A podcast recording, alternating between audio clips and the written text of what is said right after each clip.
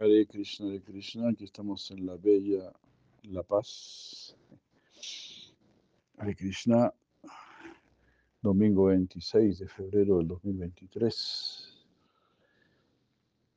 Eh, año 536, Sigurabda. Haribol, Haribol. Ahora, Pamananda. Muy buenos días.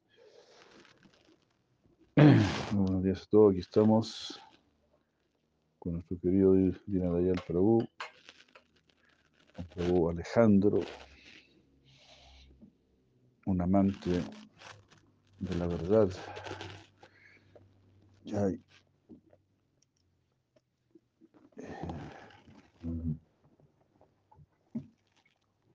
Gracias, Prabhu.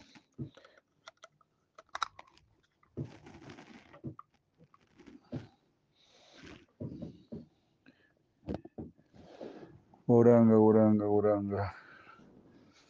Bueno, muy felices, muy felices de poder relacionarnos con estas verdades maravillosas, con la verdad absoluta, el Señor Supremo, el amor divino, el llamado trascendental.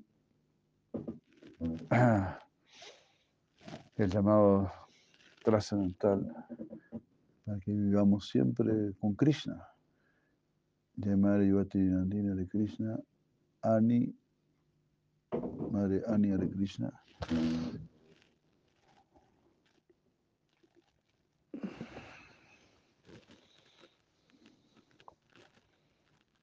Hare Krishna. Ayer le, leímos una, una frase de, de Nietzsche. Eh, sí, una frase muy buena. Una dice, el que tiene un porqué para vivir puede soportar cualquier cómo vivir. Tengo una razón para vivir. Lucharé por esa razón para vivir.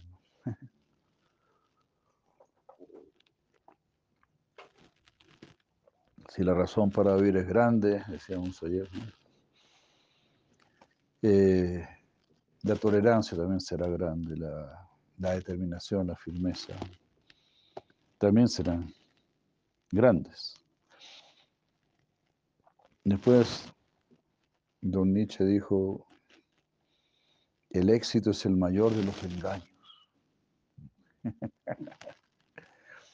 El éxito material, ¿no? Por supuesto, dicen, usted ya es exitoso, usted ya se recibió, usted ya es un gran profesional, usted ya cuidó a su familia, pagó los estudios de sus hijos, sus hijos también paraditos. Ahora ya se puede morir tranquilo. Entonces, ese tipo de éxito es un gran engaño. Porque usted todavía no despertó su amor por Dios, usted todavía no, parece que no sirvió a la verdad absoluta. Claro, cumplió con esos deberes, deberes recién mencionados, está bien, eso está bien, por supuesto, pero no es todo, no es el deber completo. No, más bien, si recordamos al señor Rishabhadeva, él dijo que los padres, padre y madre deben ser gurus, deben preocuparse de liberar a sus hijos, por lo menos mostrarles el camino, ¿no? Uno tampoco puede imponer nada, ¿no? Pero por lo menos mostrarles el camino, ¿no?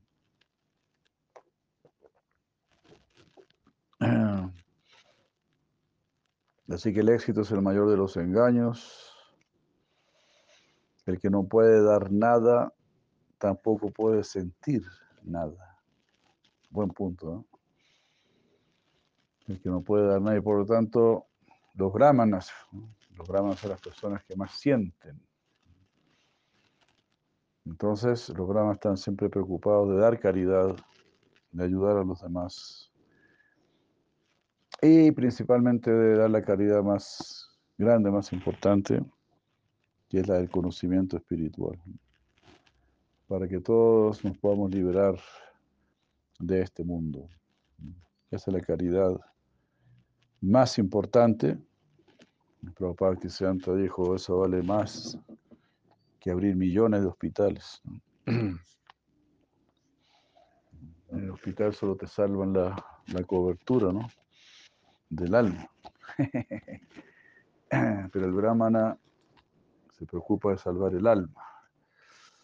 Hare Krishna. De Madre Kishori Ram, buenos días. Eh, Jonathan. Don Jonathan Hare Krishna. Y así. Este, después, después de los brahmanas vienen los chatrias. Los chatrias también tienen un sentimiento de ayudar a los demás, de proteger a los demás. los brahmanas se preocupan más de proteger el espíritu, los chatrias se preocupan más de proteger el cuerpo. Entonces, también hay sensibilidad. El que no quiere dar nada no puede sentir nada. Y así no. Después vienen los baixas, los comerciantes. Los comerciantes ya tienen menos interés todavía en, ayudar a los demás. Están más interesados en su propio beneficio, en su propia ganancia. Y le proveerán a los demás siempre que les convenga a ellos mayormente. ¿Verdad? Tristemente es así, ¿no? Y los shudras, que es la clase obrera, artesanal, todo eso, ¿no? Bueno, ellos también están más preocupados en recibir, están más preocupados en ser ayudados. Así. Hare Krishna. Bueno, aquí se repite una frase, la frase de Nietzsche. El éxito siempre ha sido un gran mentiroso. Incluso en el plano espiritual. Las personas que alcanzan Brahman, que alcanzan la luz impersonal, ellos dicen, ya soy un alma liberada, ya alcancé el éxito. Escuchamos a muchos hablar de esta manera. Pues empieza ya, alcancé la, la meta, pero es un gran fraude, un gran engaño. No has alcanzado la meta. El Brahman solamente te está mostrando, hay algo por allá. Es como si ves una luz, ¿no? ¿Verdad? Si tú estás perdido en un bosque en la noche y ves una luz, ¿qué vas a hacer? vas a ir hacia esa luz, ¿no? Bueno, en esa luz, ahí seguro que hay una casa. No, te vas a quedar ahí en la oscuridad del bosque mirando la luz. Inmediatamente, naturalmente, tu sentido común te va a decir, tengo que ir a esa luz. Ahí hay algo. Ahí está pasando algo. Entonces, cuando tú ves la luz de Brahman, ves una luz que emana felicidad, porque viene del mundo de la felicidad. Entonces quieres ir para allá. por ejemplo, si uno ve una luz, una luz roja, ¿no? Una luz una luz media roja, dice, no, para allá, para allá no voy. No nos olvidemos del nombre Lucifer, Lucifer. Muy interesante, Lucifer significa el Señor de la Luz. Lucifer, interesante, ¿no? Pero ¿de qué luz? De la luz que nos da, que nos brinda la NASA, por ejemplo. Son luces oscuras, son luces que te mantienen atrapado en este mundo material. Son luces que te llenan de un falso sentido de poder e incluso un falso sentido de conocimiento porque solo estás conociendo la ilusión, solo estás conociendo lo que no es, solo estás conociendo lo que en pocos segundos más va a desaparecer. Estás conociendo algo que no es de verdadero interés o importancia para tu alma. Entonces, ya, pero la luz de Brahman sí ya es de importancia para tu alma. Pues ahí tú estás viendo, sí, hay algo espiritual, hay algo consciente, hay algo gozoso. Quiero ir hacia, allá.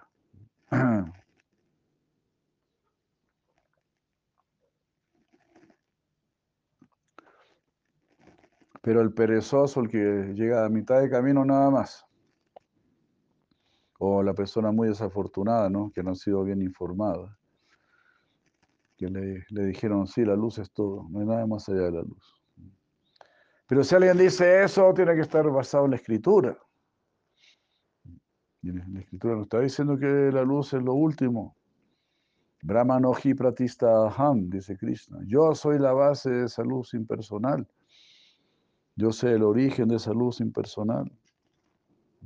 Es mi aura, es mi refulgencia.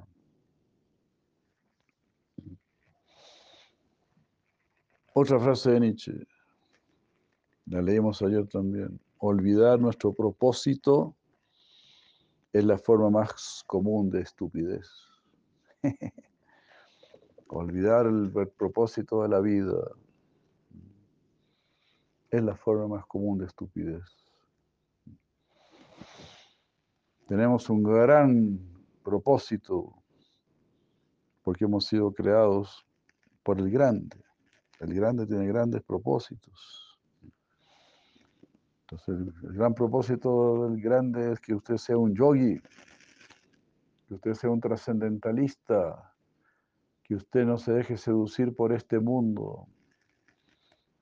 Ese es el propósito y que sí quede completamente cautivado por Krishna, por el Ser Supremo. Y así, hoy estamos nicheizados, parece. otra, otra porque uno ve, ¿no? Como el ser humano capta verdades, ¿no? el ser humano es como una antena, ¿no? Que está captando verdades, que tiene sentido común. todas las personas tienen sentido común.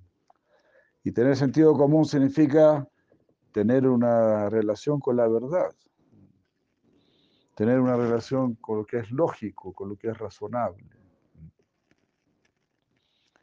Entonces, eh, pues en realidad no tiene mucho sentido ir en contra del sentido, en contra del sentido común. ¿Te das cuenta? Por ejemplo, si tú estás manejando y entras en una calle, contrasentido. No, muy peligroso, vas a, tratar de, de, corregirte de inmediato, ¿no? Echar marcha atrás y, no, me equivoqué, entré en una. Estoy contra el sentido.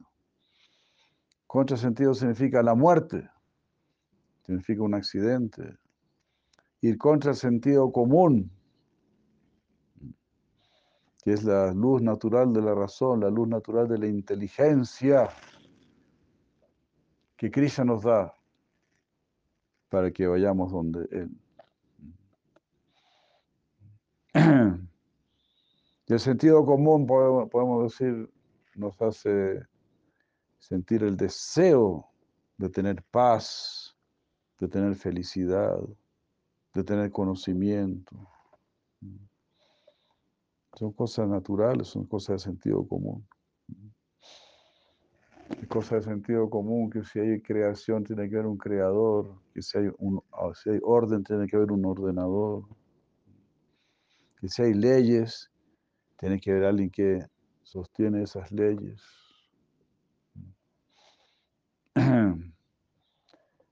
Alguna vez yo leí de Carlo Magno, lo hemos mencionado a veces, Dice que Carlomagno en el pomo de su, de su espada tenía su sello. Entonces cuando firmaba un edicto, se colocaba como esa cera, ¿no? Una cosa así, y ponía el sello con, con el pomo de su espada. Y decía lo que sello con el pomo de mi espada, lo sostengo con la punta. Ese es verdadero chatri. verdadero.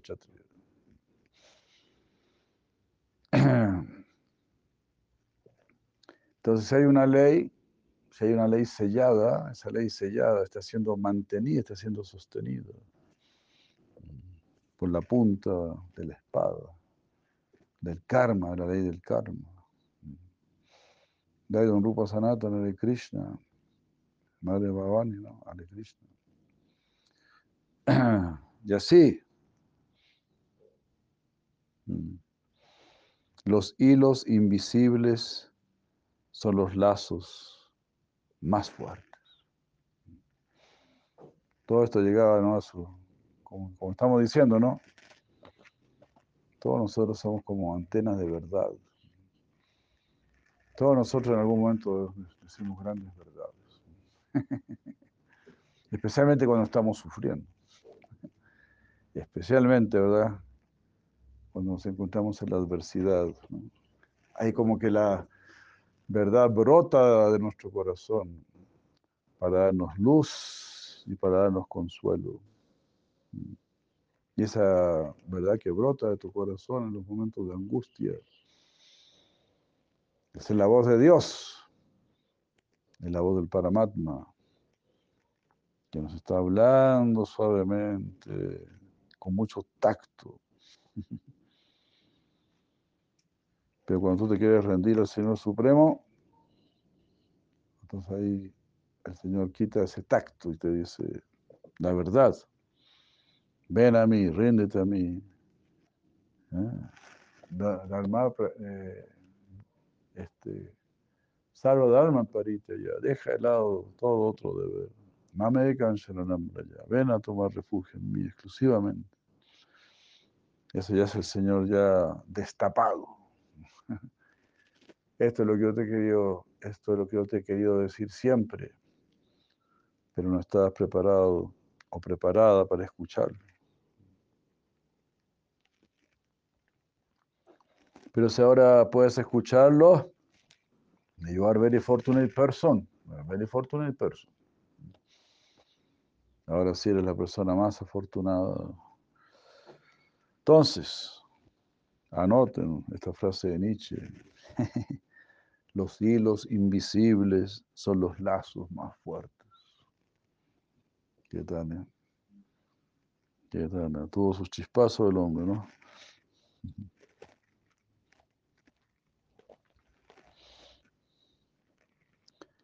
Y también leímos este ayer muy lindo. No conozco mejor propósito en la vida que el de perecer intentando lo más grande e imposible.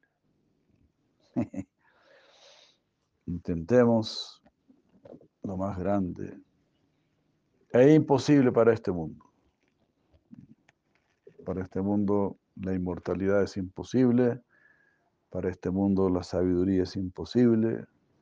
Para este mundo el éxtasis divino y el amor divino son imposibles. Pero mediante Bhakti Yoga, justamente podemos vincularnos con lo imposible. Podemos vincularnos con Krishna, con el mundo achintya, el mundo inconcebible, el mundo imposible. Hare Krishna. Buenos días, tenemos varios amigos aquí escuchando. Muchas gracias. Vamos a escuchar a Silajiva Goswami, es Bhakti Sandarbha, Bhagavat Sandarbha, perdón. Sí, Bhagavat Sandarbha. Estábamos en el, Anucheda 100. Ya hemos leído 100 capítulos, 100 Anuchedas. Qué misericordia, ¿no? Tener acceso a todo esto. Eh, todo este esfuerzo que hizo Sirajiva Goswami para que nosotros fortalezcamos nuestra fe, nuestra convicción, para que iluminemos nuestra inteligencia ¿eh? con la luz de la escritura. Como dice Krishna, en la parte final capítulo 16 del Bhagavad Gita, este, Tasmat Tvam Pramanamte, algo así es. Hare Krishna. Karya Karya Vastitu. Versos penúltimo y último, ¿no? Capítulo 16 del Gita. Eh, Tasma Shastram Pramanamte. Shastra Pramanamte. Toma la evidencia de la escritura. Eso es Pramana. Pramana. Pramana. Mana, mana es mente, ¿no? Pramana, supermente. Buena mente, buena mentalidad, buen juicio. Evidencia. Mana, la mente, solo nos mantiene en el mundo de la duda, en el mundo de las hipótesis. Esto puede ser así o puede ser así. Algunos dicen que es así, otros dicen que es así. Entonces eso es hipótesis. No nos sirven las hipótesis. necesitamos la evidencia. ¿Te das cuenta? Es como si tú pones tu GPS para ir a un lugar y el GPS te dice, bueno, puede ir por la izquierda o puede ir por la derecha, no sé. Usted decida. No, ¿cómo es eso? Usted decida. Me conecté para que usted me diga, para que me diga algo evidente, lo que es evidente. Entonces eso es pramana. Krishna te da el pramana. Cuando sale el sol Ahí es Pramana. Ahí tú puedes ver claramente. Cuando está todo medio oscuro, sí, no puedes ver claramente. Puede ser así, puede ser así. Ahí tus ojos no sirven, tienes que recurrir al tacto. Pero cuando hay luz, ahí el tacto ya no es necesario. de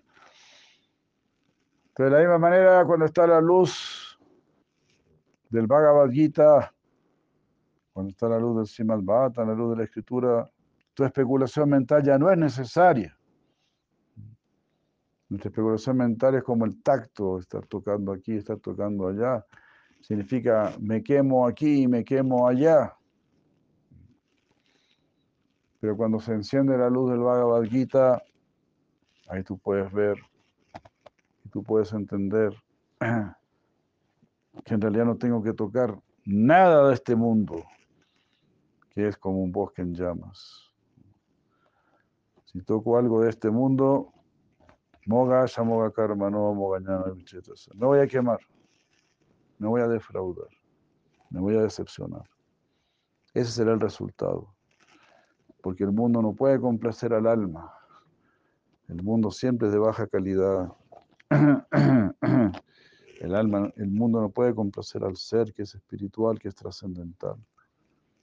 Lo inferior no puede complacer lo superior. Hare Krishna. Entonces, Tadmas Shastram Pramanante, Karya Karya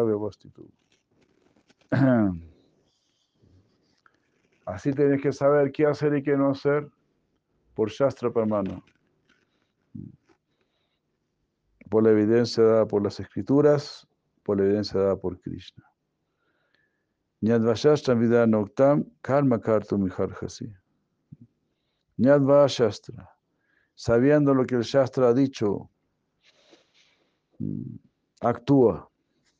Debes actuar. Estás obligado a actuar. Estás, eh, ¿Entiende cómo es la cosa? Usted está obligado a actuar.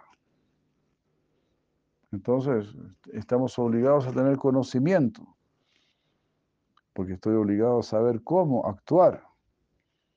Dai Madre Satyavati, Hare Krishna. Esté muy bien, Hare Krishna. Madre Macarena, Hare Krishna.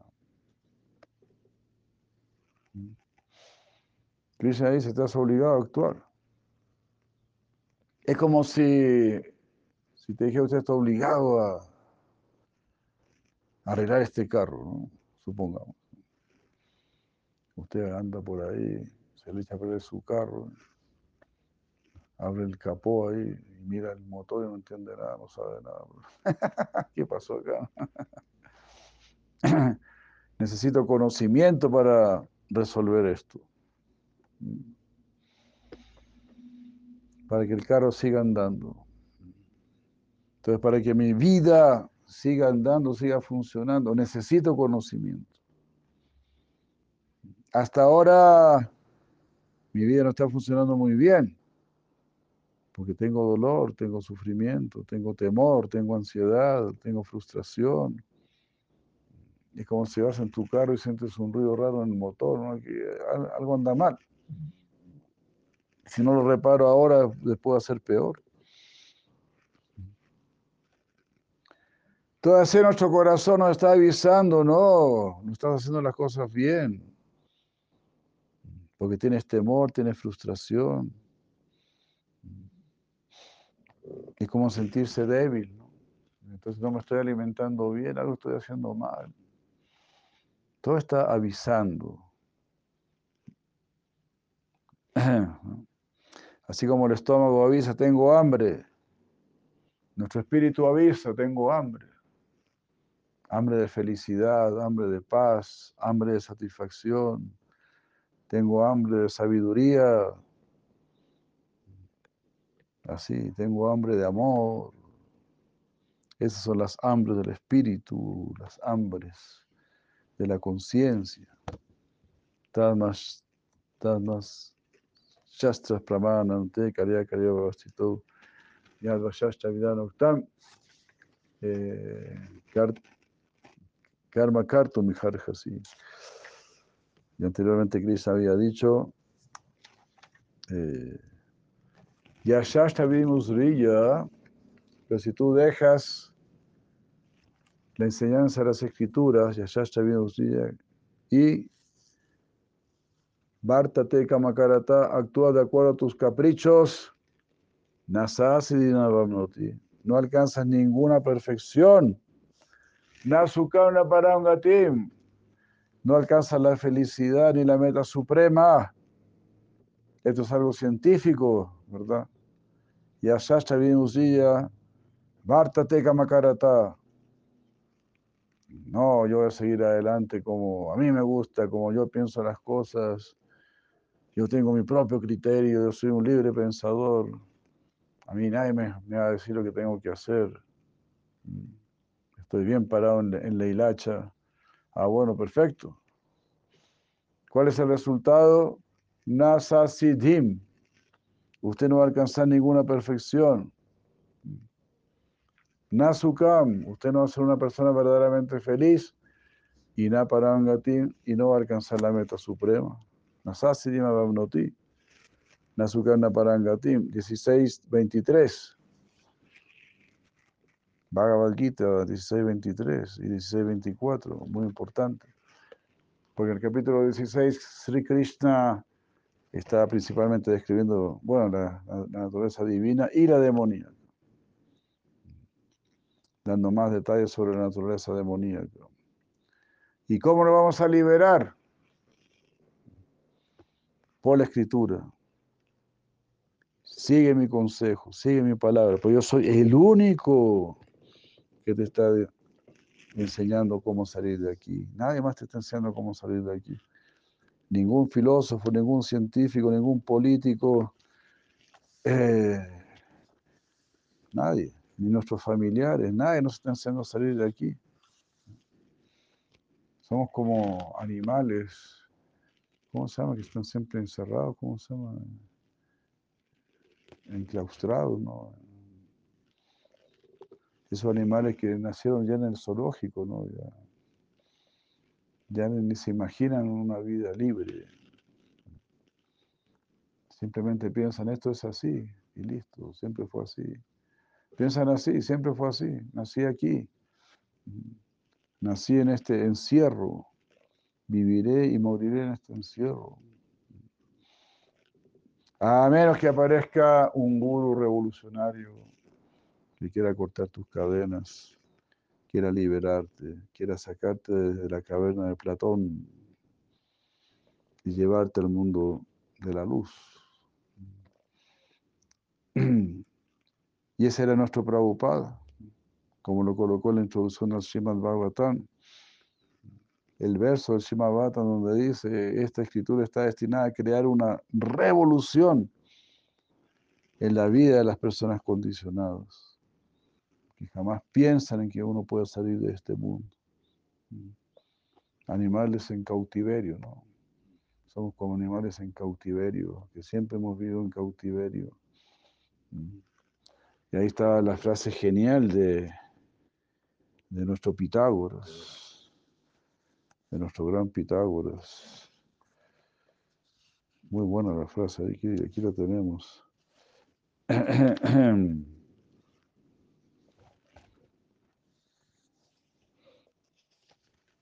Y decía,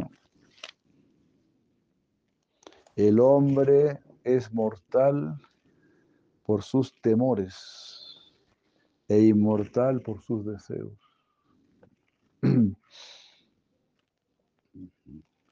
El hombre no quiere morir. Somos inmortales por nuestros deseos, pero seguimos siendo mortales por nuestros temores. Por nuestro temor de avanzar hacia lo que nos dará la inmortalidad. Entonces seguimos abrazando lo que nos va a matar. Como decía la preocupada, a veces el jefe del matadero acaricia al animal que va a matar. A veces el animal posa su cabeza en la falda del, del, matarife. Así es este mundo de horrible.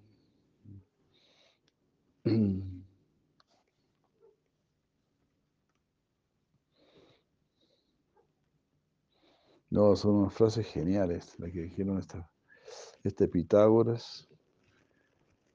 Siempre me enojo, ustedes saben, siempre me enojo porque solo nos enseñaron el teorema de Pitágoras, que para mí es lo que tiene menos importancia. Aquí, por ejemplo, dice, prefiero el bastón de la experiencia que el carro de la fortuna. Genial, ¿no? Prefiero el bastón de la experiencia que el carro de la fortuna. Eh. Y mira esta frase que hermosa también de, de Pitágoras.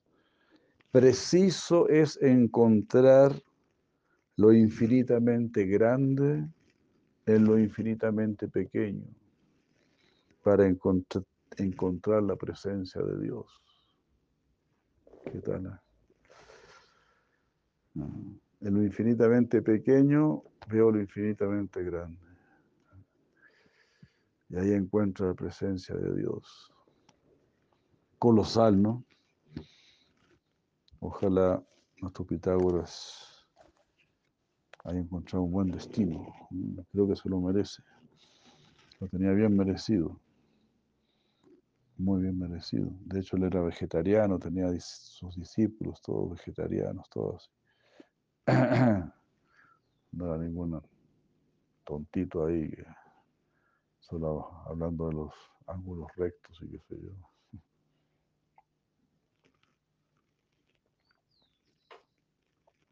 Tuvo mucho más para enseñar.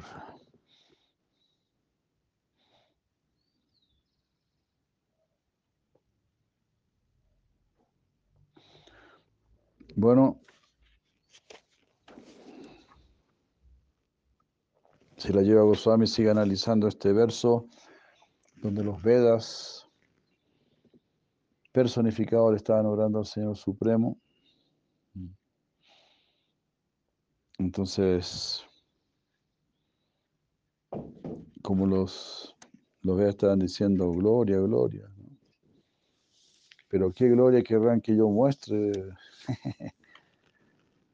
Se podría haber preguntado Krishna, entonces, sí, la gloria del servicio amoroso, ¿no?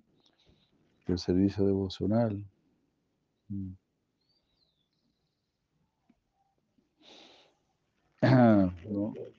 Y también como los Veas dijeron, tú destruyes todo el Maya.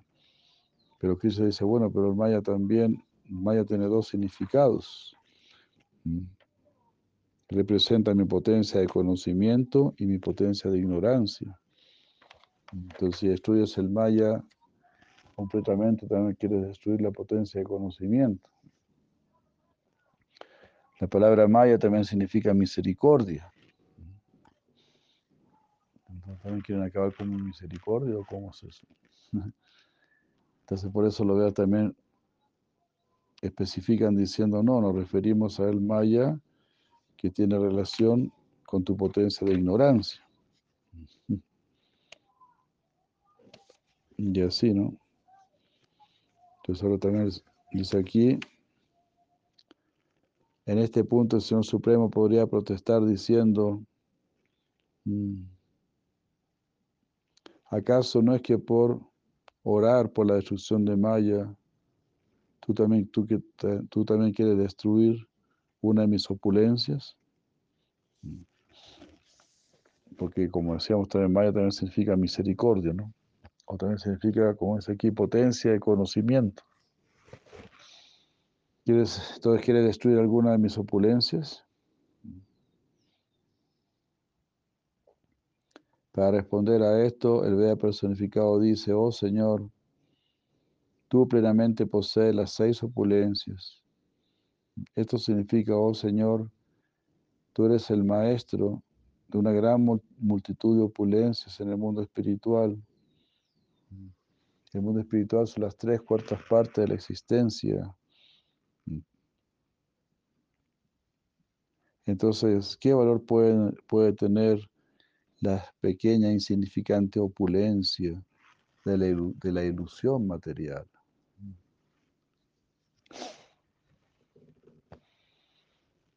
Estuvo como un espejismo nada más.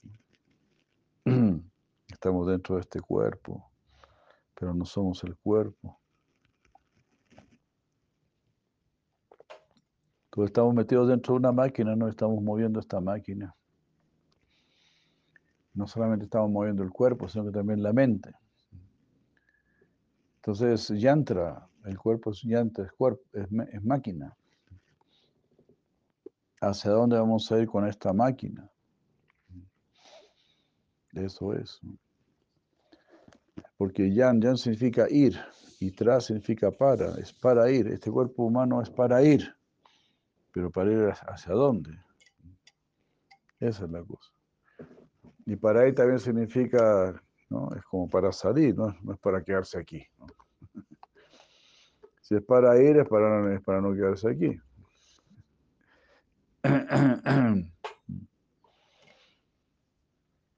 Hare Krishna. Es algo así como, imagínate que tú eres un preso, eres un preso, ¿no?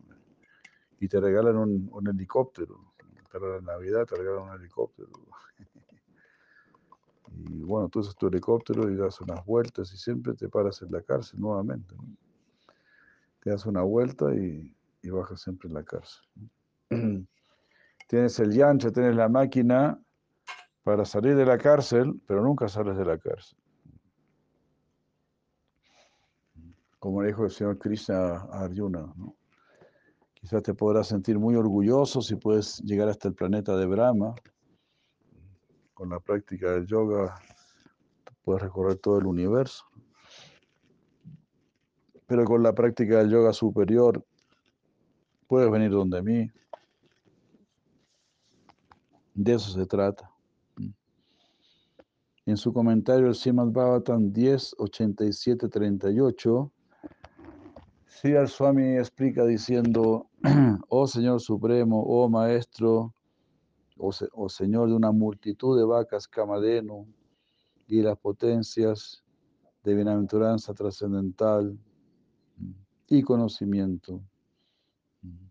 O sea, tú eres el Señor de las vacas camadeno, que son vacas trascendentales que pueden dar cualquier cosa que uno necesite, no solamente leche, Cualquier cosa, es algo místico, completamente místico. Si quieres casa, si quieres cualquier cosa, árboles. Ejércitos. Cualquier cosa que uno le pida a la vaca camadero, te lo puede dar Pero tú eres el Señor de esas vacas y también eres el Señor de toda potencia, de bienaventuranza trascendental y de conocimiento trascendental. ¿Qué tienes tú que ver con esta ilusión material? Con esta potencia de ilusión material. Tú no tienes nada que ver con estas ocho opulencias materiales que están limitadas por el tiempo, el lugar y otros limitantes materiales. Tus opulencias son espirituales y están libres de todo límite, son sin límite.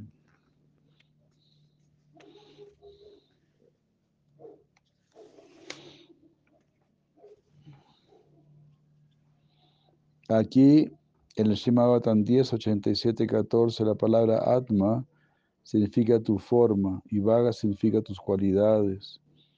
Por utilizar estas palabras de forma y cualidades, los Vedas personificados son capaces, por utilizar el significado tradicional de las palabras, en describir al Señor Supremo.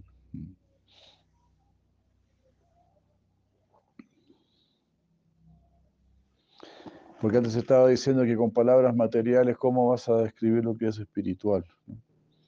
Era una pregunta que había hecho el rey Pariksit.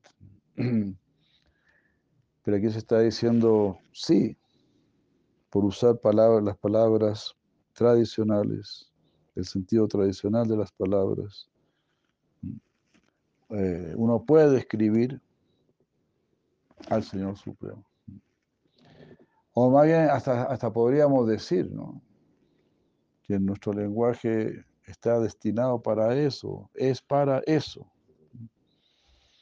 Nuestro raciocinio y todo. Porque claro, ¿cómo con nuestra mente, con nuestra mente material podemos desear algo espiritual?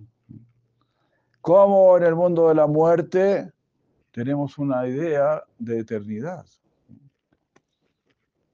Cómo en el mundo del sufrimiento tenemos una idea de felicidad absoluta y de paz absoluta. Si nunca hemos experimentado eso, pero aún así tenemos esa idea, porque está ahí, está en el subconsciente. Quizás yo lo llamaría el subconsciente colectivo, el inconsciente colectivo. hay un inconsciente colectivo, hay una sabiduría eh, colectiva que pertenece al alma, al ser. Eh, nosotros no somos de este mundo. Entonces, el mundo trata de, de, imponernos su naturaleza, pero no es nuestra naturaleza. Por eso decíamos también ayer, creo que Estamos tratando de cambiar esta naturaleza. Incluso a través de la tecnología, lo, lo que sea. No estamos cómodos en esta naturaleza. Simplemente, como decimos, por el simple hecho de que no pertenecemos aquí, no somos de aquí. Como uno puede decir, no me hallo. No me, pero este lugar es tan lindo, es un palacio, todo así, pero no me hallo. no me hallo. I'm not feeling good. I'm not feeling easy.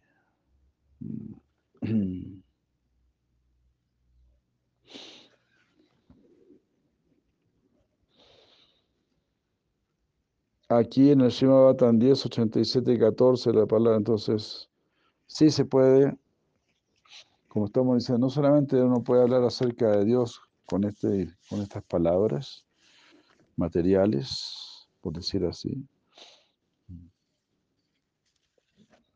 Pero no tienen por qué ser materiales. Si hablan del Señor Supremo, ya no son materiales. Hare. Bueno, ahí me recordé también ¿no? lo que dijo Sila Prabhupada. El, el, el, idioma español o castellano es para hablar con Dios. Así dijo él, increíble, ¿no? El español es para hablar con Dios. Hare Krishna. Todos los idiomas son para hablar con Dios. como dijo la sabia guaraní,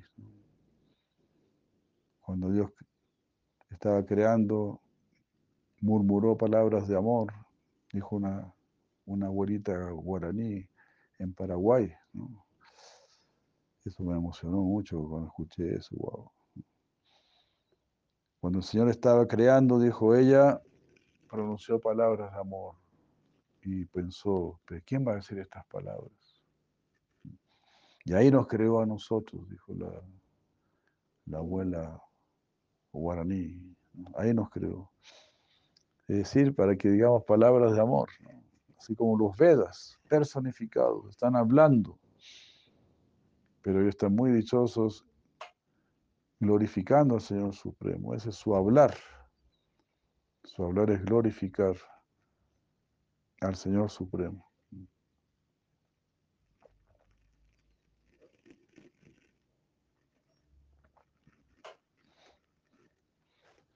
El Sruti, Shastra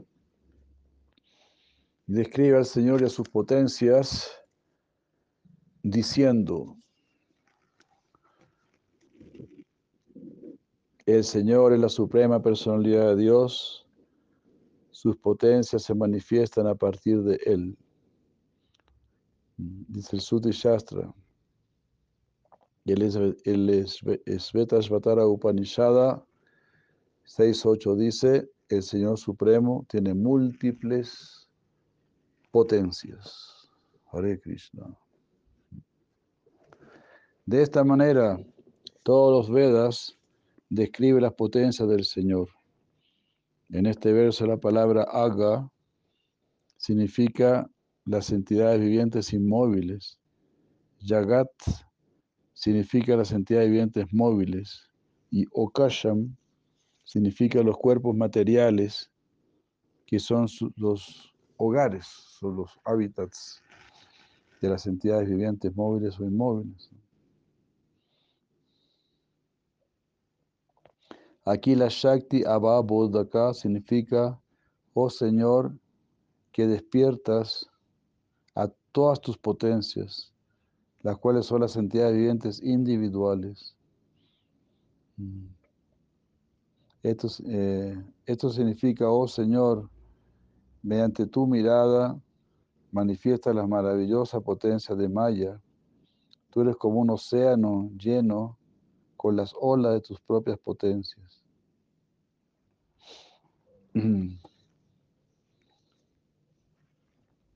En este punto el Señor podría protestar diciendo, ¿Acaso no es que si la potencia maya es destruida, entonces la potencia, que son las entidades vivientes individuales, también serían inevitablemente destruidas? Ante este punto, los Vedas personificados responden diciendo, eso no es así porque, oh Señor, tú eres el que despiertas a las entidades vivientes móviles e inmóviles. Por el contrario, tu potencia, que eclipsa la potencia de Maya, llena a las entidades vivientes con bienaventuranza. De esta manera los Vedas personificados describen a las entidades vivientes individuales como Tatasta Shakti, es decir, son la potencia marginal del Señor. Arriba.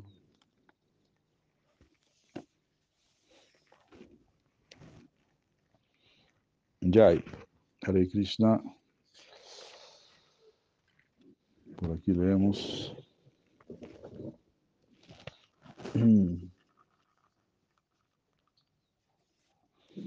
Estamos en la Ucheda 100, llegamos hasta el texto 18 del Shivat Sandarbha. Hare Krishna, Hare Krishna. Jai Prabhu Haridar, Madre Shanti Sharanam. Hare Krishna.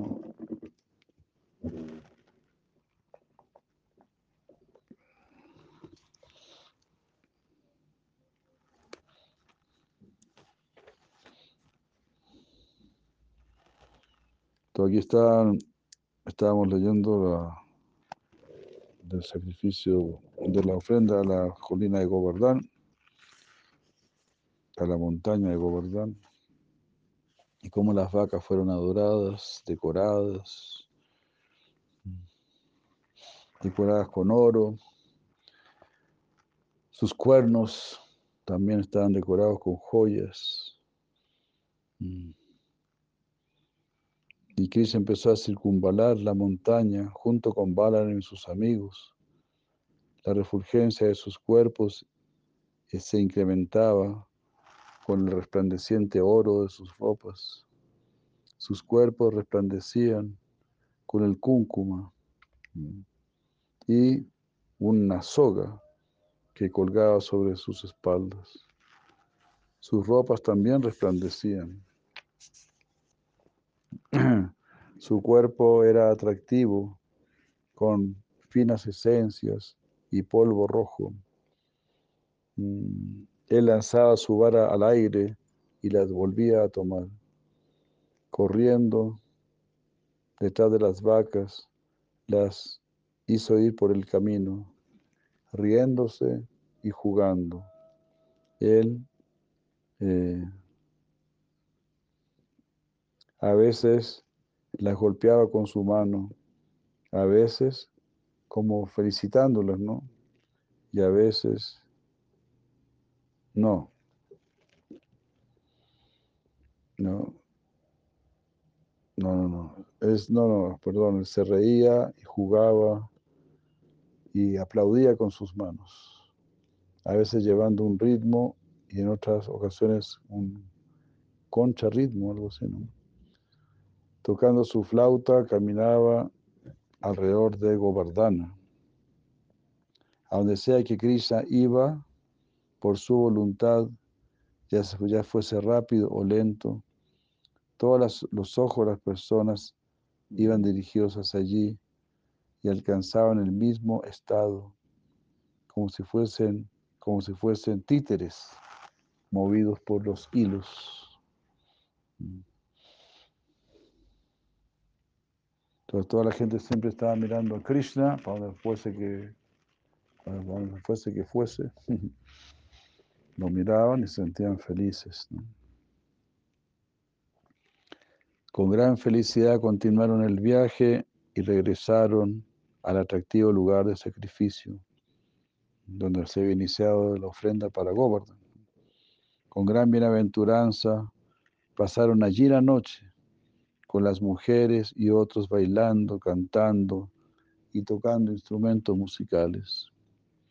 Mm, a la mañana siguiente después de escuchar las glorias del Yamuna y de ofrecerle respetos a ella, se bañaron en ese río y regresaron a sus casas.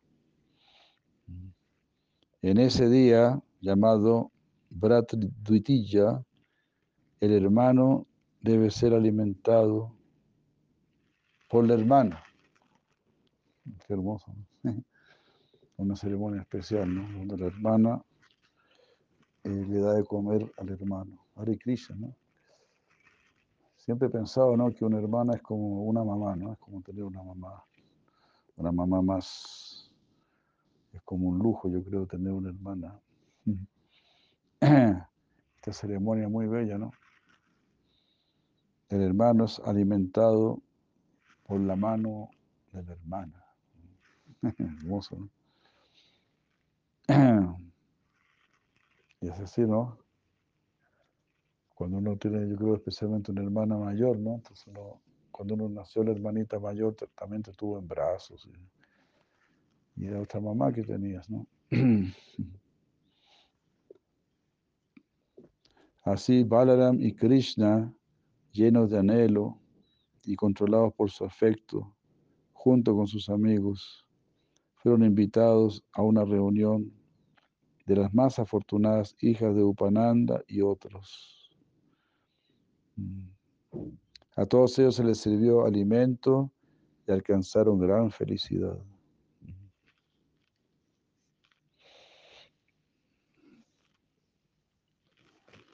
Entonces parece que ahí las gopis le dan de comer a los, a los gopas. Son como hermanos.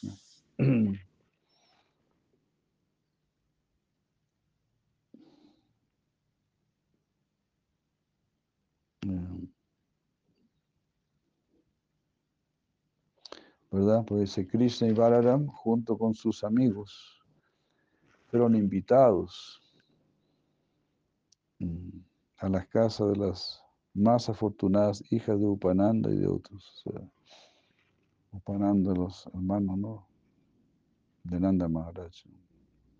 Después de esto, Indra, con su mentalidad chueca, se enojó pensando, Krishna ha impedido que se lleve a cabo mi sacrificio debido a estar muy envanecido, lleno de envidia, eh, para mostrar su agresión. Eh, para mostrar lo agresivo que Krishna había sido con Indra. Mm. Eh,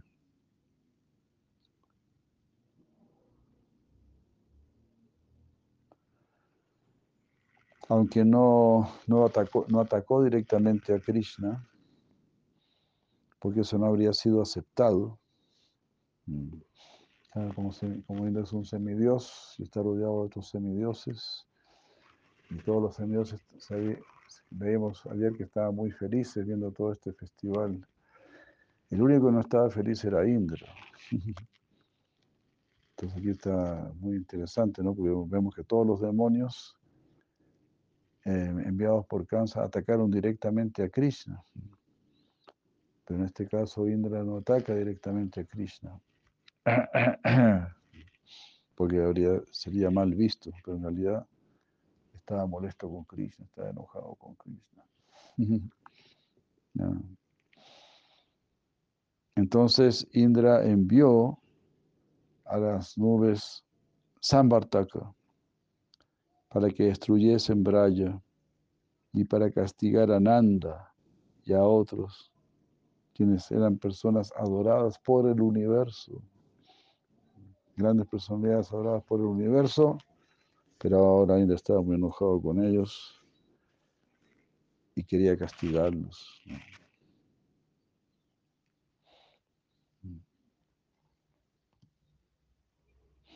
Entonces, para, para empezar, desde el norte comenzó un viento helado a soplar y grandes y oscuras nubes aparecieron en el cielo, eh, acompañadas por truenos y relámpagos. Mm. Los vaqueros llevaron a sus vacas a los establos y al ver todos estos malos anuncios, mm, rodeando a Krishna, eh, se quedaron allí, simplemente tomaron refugio en Krishna. Y siguiendo la orden de Krishna, fueron a Govardhan y allí permanecieron. Y Krishna dijo, si Indra está causando esta lluvia con el fin de destruir el universo, Govardhan nos dará su misericordia. Él será bondadoso.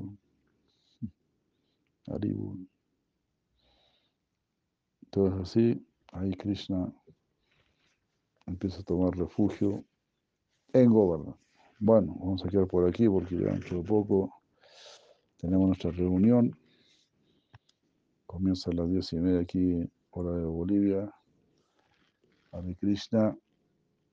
Ahí compartimos, compartimos un rato. Madres y otros nos informan de cómo les ha ido, cómo están haciendo las necesidades, éxitos. Hare Krishna, bueno, ahí todos pueden, podemos participar, es una conversación, digamos, informal, se podría decir. Muchas gracias, que estén muy bien. Hare Krishna, Don Mukendo.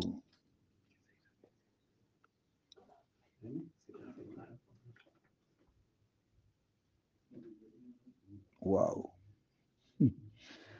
Más de 1400 miembros. Ya hay madre Eh, Karuni, Hare Krishna, ¿qué tal? ¿Cómo les ha ido? ¿Cómo están por allá? Madre Magupri, Hare Krishna. Muchos saludos a todos.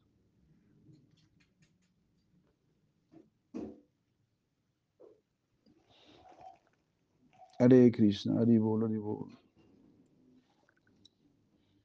Muy buenos días, que estén muy bien, Hare Krishna. Golpe Bananda.